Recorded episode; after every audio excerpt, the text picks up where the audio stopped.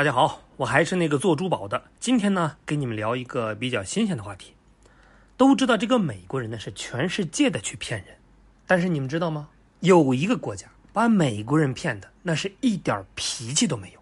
很多人呢可能都知道，经过近三十年的努力，这个台湾的诈骗已经可以说是称霸东亚，而且呢在全球是开枝散叶，形成的产业链也是非常完备。而每年的诈骗金额以百亿人民币计，所以呢，不愧是诈骗岛。那细心的小伙伴可能就发现，我说的是称霸东亚，哎，觉得是不是格局小了呀？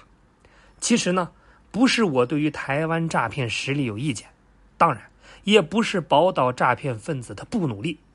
作为一个两千万人口的省，做到现在那实属不易。但是在亚洲的西南部。有一个真正的世界级的诈骗王者，是的，这次呢是印度。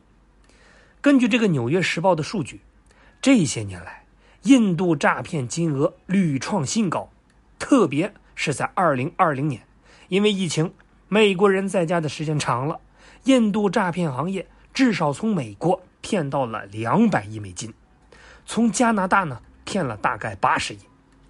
每年被印度诈骗成功次数，据统计有几百万人次。据说被诈骗最多的一个美国大姐，被足足骗了十三次才报警。那按照估计，印度人里服务于面向美国的诈骗分子人数呢，就有百万以上。不过在这儿呢，有一说一，这个印度虽然厉害，但是如果按照历史来说，台湾呢还是起步更早。可惜。局限于体量，没能够做大，而且由于台湾跟大陆的文化接近，骗起来容易，所以呢一直盯着大陆薅，从没想过去白人世界拓展业务。那这点跟印度比起来，格局确实太小了。那为什么印度这么厉害呢？哎，咱们还得从头说。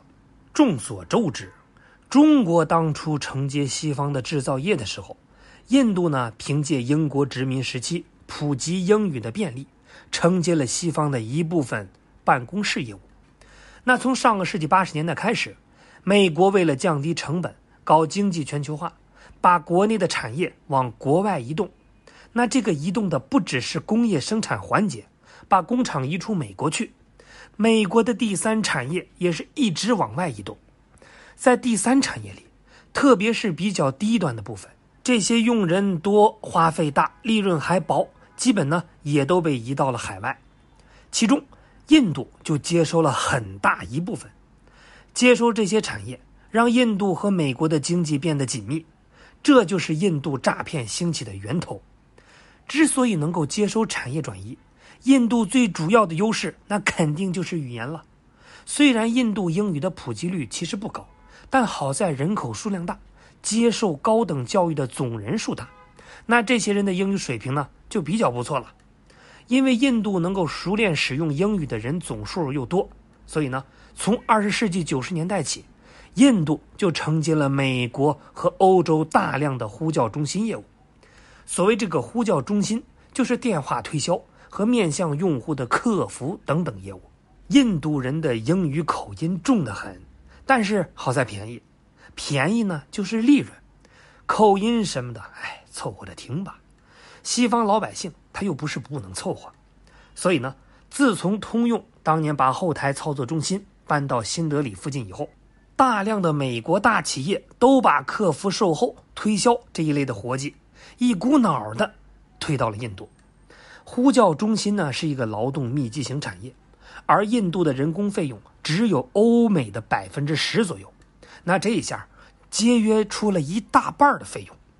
面对这么大的好处，美国各行业都开始大量在印度开设呼叫中心，同时呢，把各种业务都尽量通过电话进行。从这个竞选募捐到通知信用卡逾期，从民意调查到给新开业的健身中心推销会员卡，几乎是一夜之间，美国人就被印度口音的英语给包围了。甚至还催生出了不少印度发音的新词汇。不过这其中呢有一个问题，和印度人打过交道的人很多都会觉得印度人不靠谱。一大原因就是印度人什么事情都是 no problem，或者是 yes sir，然后呢，脑袋就跟摇头驴一样的瞎转。其他人听他们说 no problem，以为印度人已经充分了解问题，并且呢，胸有成竹，能够搞定。其实他们的意思是，你的问题我大概听清楚了，能不能搞定看缘分吧。这样呢，就衍生出了大量的误会。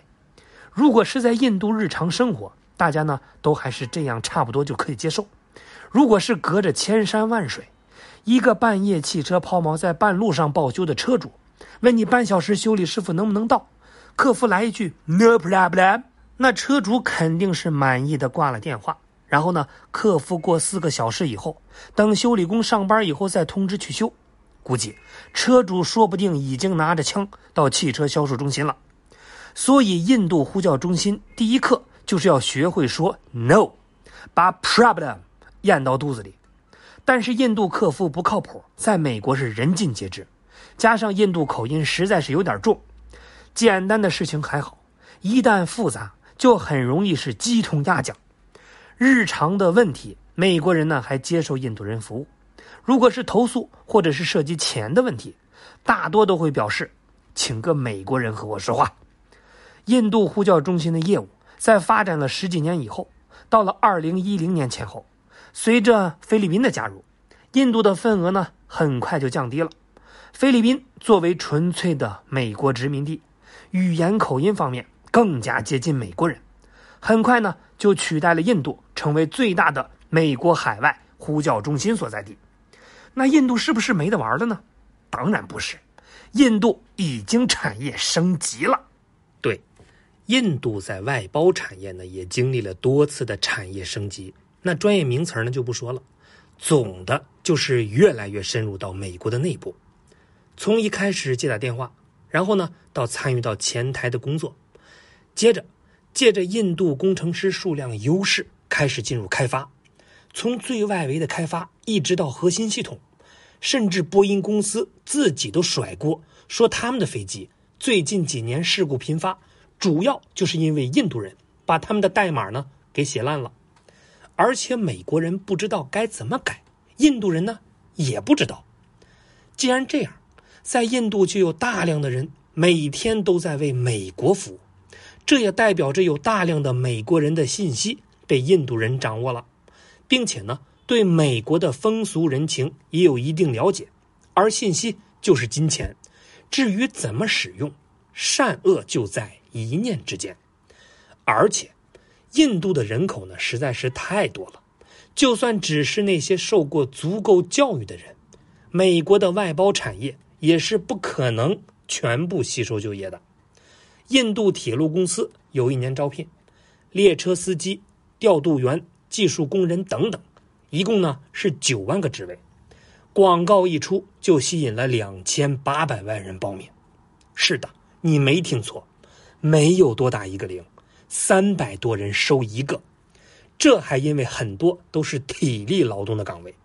如果是稍微好一些的工作呢，发生过一百五十多万人竞争国有银行一千五百个岗位这种事情。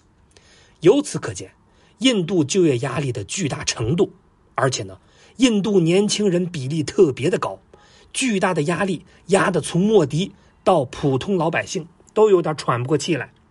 僧多粥少，外包公司免不了呢就要挑选了。据统计，在印度加入一家服务于美国的外包公司，要经历两次考核和一个月的培训，然后呢试用期三个月，整个的过程要淘汰掉百分之八十的人，而且资本家的习惯，多数人都是在试用期里被淘汰的。试用期只需要支付少到接近白嫖的工资，大家都知道。我国人多，所以呢，工资上不去。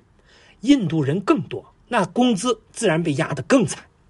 一个年轻人经过多年学习拿到文凭，去应聘一家公司，经过一个月的培训，如何与万里之外的美国人打交道？然后呢，在三个月试用期里实践，最后呢被赶出来。更不要说每年还有大量印度人各种原因离开岗位。到这个时候。按照路径的依赖和惯性，找美国人弄钱几乎是下意识的。刚学会的说话小技巧，正好用一下。那这么做呢，其实就很容易理解。如果到过印度，第一印象就是触目惊心的贫困和落后，然后就是印度人那种，要是他不占你点便宜，似乎就对不起他自己那股劲头。而且印度人的无所谓态度和乐天性格，就使得他们对于被当场戳穿骗局毫无心理负担，而且呢，完全不生气。所谓只要我脸皮够厚，尴尬的那就是你。那这么多的 buff 叠加起来。印度人民依靠手里的电话报答美国人的时候，到了。